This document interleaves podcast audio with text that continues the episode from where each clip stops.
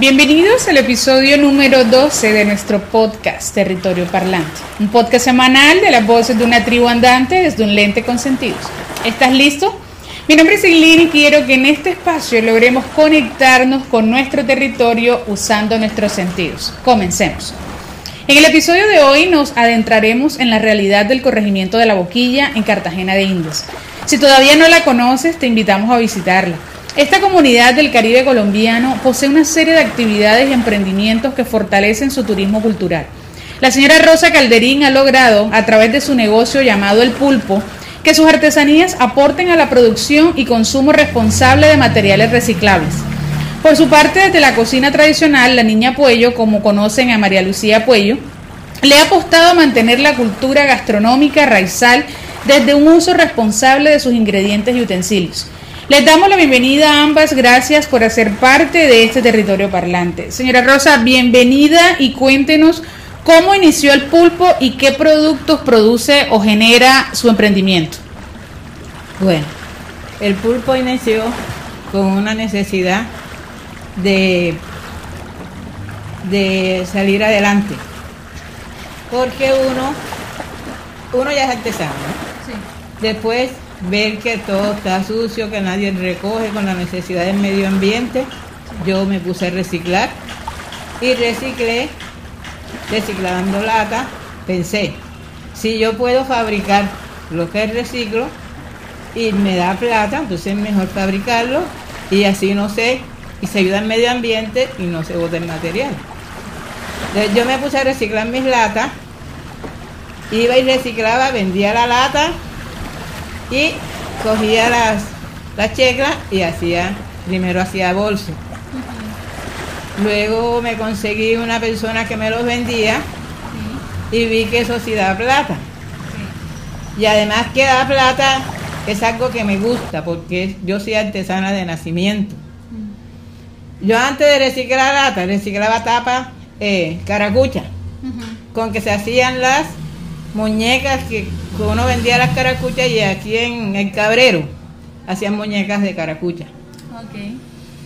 Pero la lata es algo, yo no sé si el reciclaje da más que todo, porque es algo que tú le, le metes y no le, le sacas y no le metes.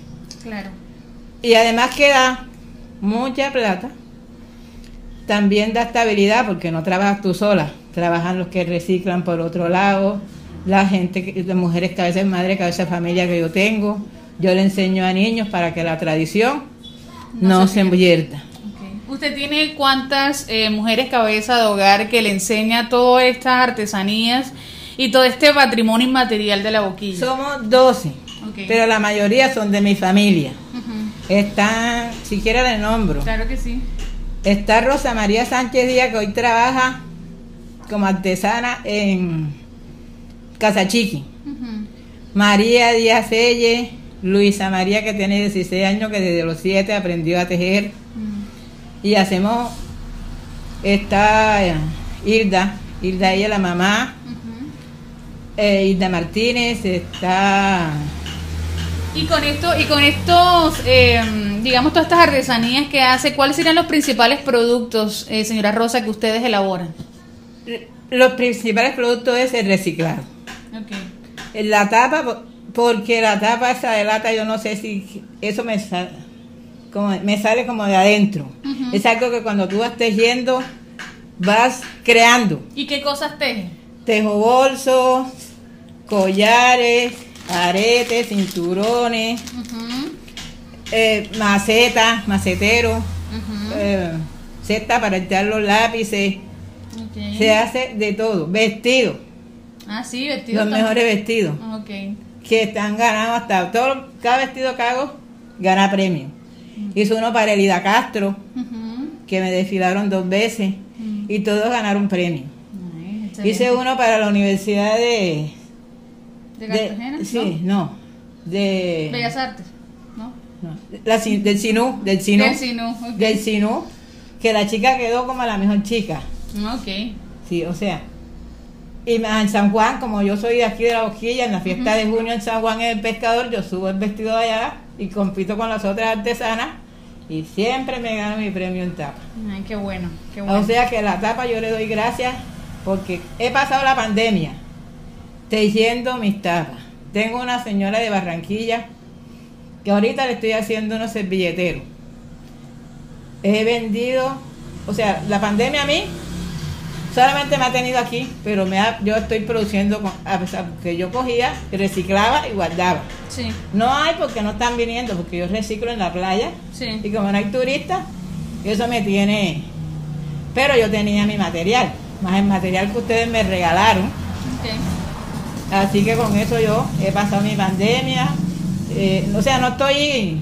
Sí, digamos que lo único que ha pasado es que no ha podido salir de la casa, pero pero usted ha estado produciendo. produciendo. Muy bien. No me da esa como cosas que le dan a los demás, porque Sí. el encierro, Sí, claro. No porque usted está entretenida en su labor y como la disfruta. gracias a Dios. Sí, señora Rosa, entonces, ¿qué es lo que más le llena satisfacción en su trabajo? O sea, ¿qué es lo que la llena a usted y dice, yo estoy satisfecha por esto? Por, o sea, ¿qué es? Pues yo estoy satisfecha porque mi trabajo, a pesar, bueno, a pesar que ahorita no hay reciclado, pero yo como tengo, puedo ayudar, porque si a mí me mandan a hacer, yo sola no trabajo. Yo le digo a fulano, haz tú tanto, haz tú tanto, y también ayudo a los que están conmigo. O sea, que usted dinamiza la economía local de la boquilla porque también le da trabajo a las otras mamás. Exacto, porque yo sola no puedo. Sí. Entonces, si hay una, mandan a hacer seis bolsos, bueno, haz tú tanto, tú tanto, y yo les pago lo que les tengo que pagar, lo justo. Así, lo justo. Ustedes Sí. tienen sus arreglos internos y eso está muy bien.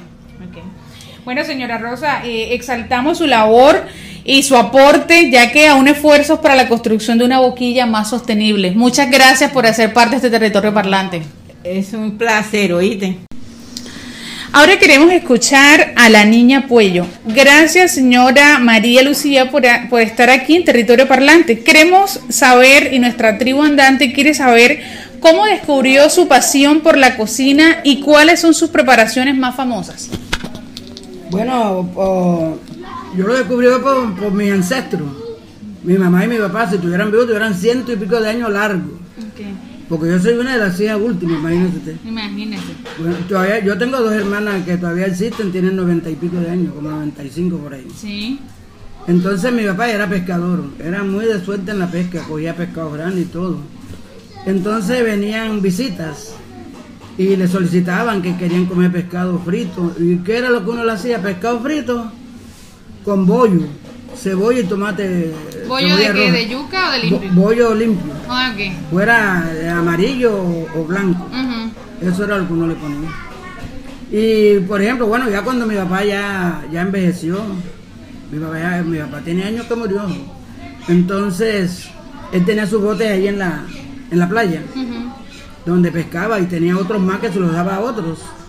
Y entonces, cuando él murió, nosotros, yo seguí la tradición de él, de como de estar en la playa. Por eso a mí me dio pesar que ahora hacen como 15 días me mandaron una cita en la, en la alcaldía menor, que por qué yo estaba en la playa, que quién me autorizó, que iban a hacer, ¿cómo se llama? Comparen, ¿no? No, este, iban a, a restituir, Ah. nos iban a restituir a nosotros.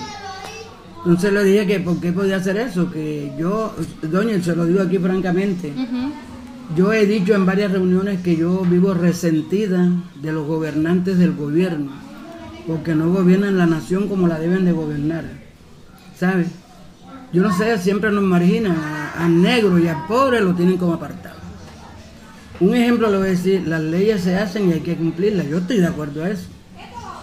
Como se lo dije allá en la alcaldía menor, señor. Yo sé cumplir las normas, por ejemplo. Si me dicen que hay restitución en la playa, yo la acepto, pero con una condición.